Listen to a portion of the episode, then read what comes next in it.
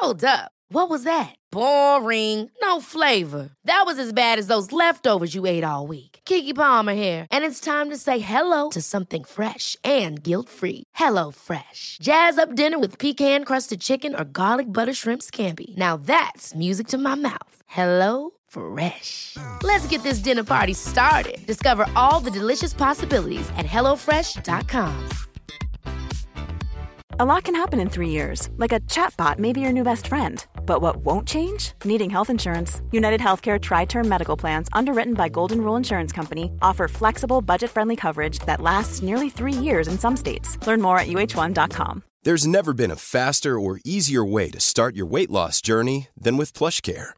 PlushCare accepts most insurance plans and gives you online access to board-certified physicians who can prescribe FDA-approved weight loss medications like Wigovi and Zepbound for those who qualify.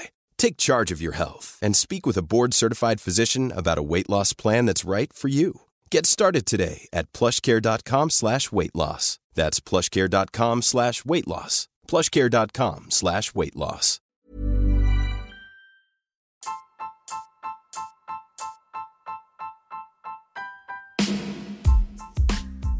Vamos a ver el día de hoy una de las patologías que es sumamente frecuente y que es sumamente preguntada en el examen nacional de residencias médicas. Vamos a abordar el síndrome de ovario poliquístico. Espero les guste.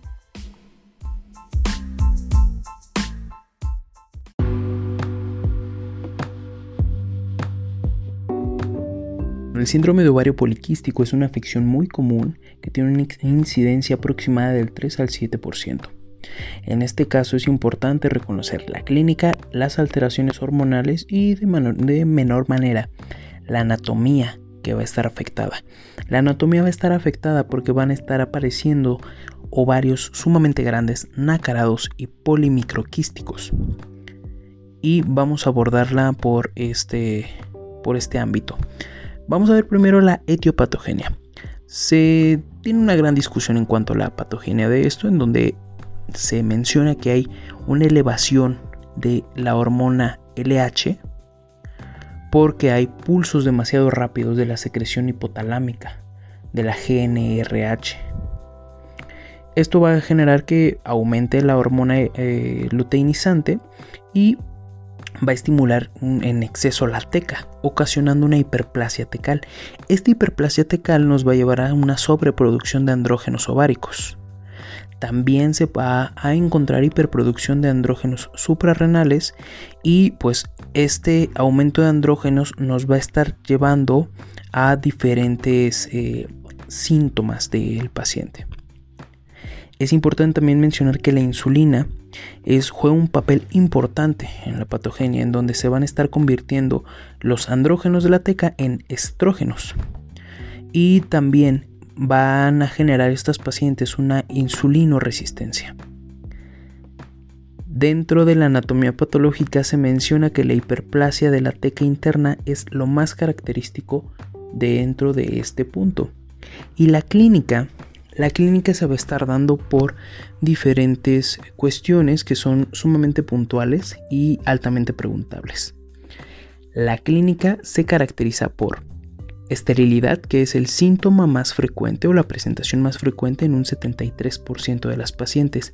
¿Y por qué se debe? Bueno, se debe a la falta de ovulación, ya que si tenemos en altas cantidades LH, vamos a tener FSH por lo general disminuida y no vamos a tener un pico de LH que va a estar estimulando la liberación del, del ovocito, bueno, la liberación del óvulo de los ovarios y tampoco vamos a tener una estimulación de la FH que va a estar dando la maduración eh, a nivel ovárica para que tengamos un, un óvulo listo para que la LH la dispare. Otra de las características es que obviamente va a haber trastornos menstruales como oligomenorrea y baches amenorreicos o amenorrea. También la paciente se puede presentar con hirsutismo, acantosis nigricans u obesidad. ¿Esto por qué? Por la insulinoresistencia. Se menciona que también el acné es, es acompañado de esto y con alopecia. El grado de hirsutismo se puede cuantificar por una escala que es la escala de Ferriman y Galway. Otro punto importante sería la resistencia a la insulina, en donde las mujeres delgadas como obesas van a estar presentando esto en el síndrome de ovario poliquístico y eh, dentro de la GPC se va a referir de un 75% aproximadamente en pacientes obesas y en un 31% en no obesas. Y por ende vamos a tener también una intolerancia a la glucosa, en donde va a estar afectando casi a la mitad de las pacientes y obviamente va a estar generando diabetes mellitus tipo 2.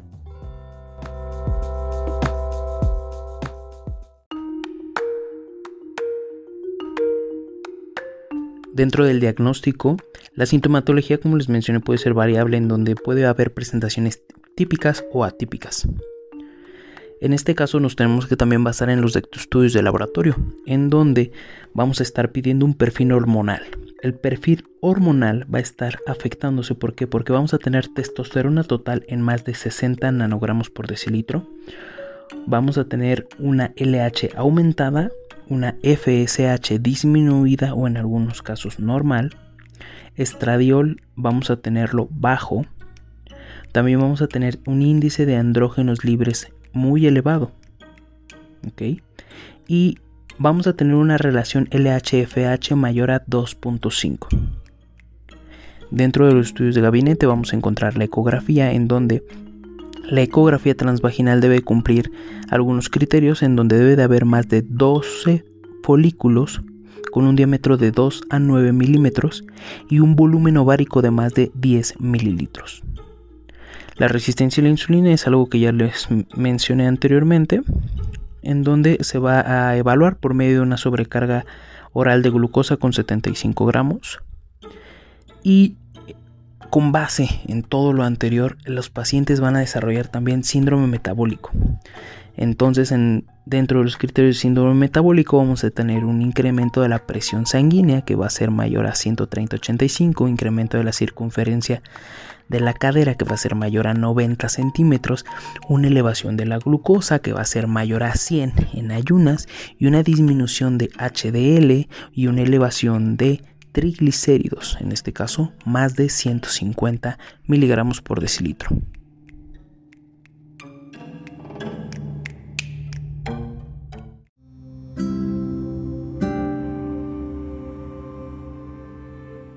Ya por último, de manera resumida, como ya saben que maneja este podcast, eh, vemos a ver el tratamiento. El tratamiento, pues eh, digamos que nos vamos a enfocar en cómo lo vamos a estar abordando el paciente. Lo que primero debemos de hacer se, constituye como la primera opción. Sería que las pacientes obesas tengan una pérdida ponderal de, de, peso, lo cual va a ayudar a reducir el riesgo de diabetes mellitus tipo 2 y alguna enfermedad cardiovascular. En el caso de oligomenorrea o amenorrea se recomiendan anticonceptivos orales y para pacientes que no deseen tomar anticonceptivos se recomiendan gestágenos. Les recomiendo que puedan leer específicamente cuáles, si son combinados o si son con un solo ingrediente los anticonceptivos. En el caso del hirsutismo, pues también con anticonceptivos orales que van a estar disminuyendo la producción de esteroides suprarrenales y ováricos y reduciendo el hirsutismo eh, de 2 a en un tercio de las pacientes. En donde principalmente se puede utilizar el acetato de ciproterona. Y en pacientes insulino resistentes también se ha demostrado que es eh, pues común o que, que tienen una buena reacción si se añade metformina, lo cual va a mejorar la sensibilidad de la insulina de la paciente y bueno, va a estar disminuyendo también la concentración de, hormona luteinizante. Como tal, eso sería el tratamiento grosso modo. También se puede tratar en otro campo la esterilidad que va a estar presentando la paciente, porque recordemos que son pacientes anovulatorias. Entonces, bueno, eso sería todo del el síndrome de ovario poliquístico. Espero que haya quedado eh, claro. Recuerden, son puntos muy específicos. Les recomiendo eh, leer alguna otra fuente. leer principalmente está basado en la guía de práctica clínica para que puedan ampliar el conocimiento de, de esta patología o bien de, algún, de alguna literatura. Espero que estén muy bien. Les mando un gran abrazo y cuídense mucho. Hasta la próxima.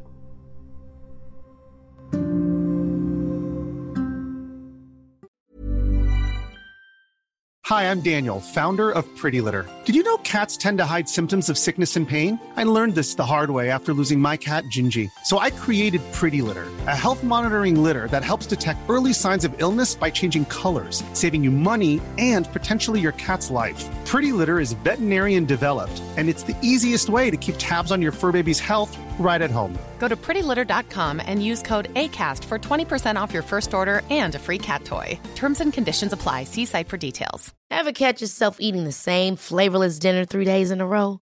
Dreaming of something better? Well, HelloFresh is your guilt free dream come true, baby. It's me, Kiki Palmer. Let's wake up those taste buds with hot, juicy pecan crusted chicken or garlic butter shrimp scampi. Mm. Hello Fresh. Stop dreaming of all the delicious possibilities and dig in at HelloFresh.com. Let's get this dinner party started. Mom deserves the best, and there's no better place to shop for Mother's Day than Whole Foods Market. They're your destination for unbeatable savings, from premium gifts to show-stopping flowers and irresistible desserts. Start by saving 33% with Prime on all body care and candles. Then get a 15-stem bunch of tulips for just $9.99 each with Prime. Round out Mom's menu with festive rosé, irresistible berry chantilly cake, and more special treats. Come celebrate Mother's Day at Whole Foods Market.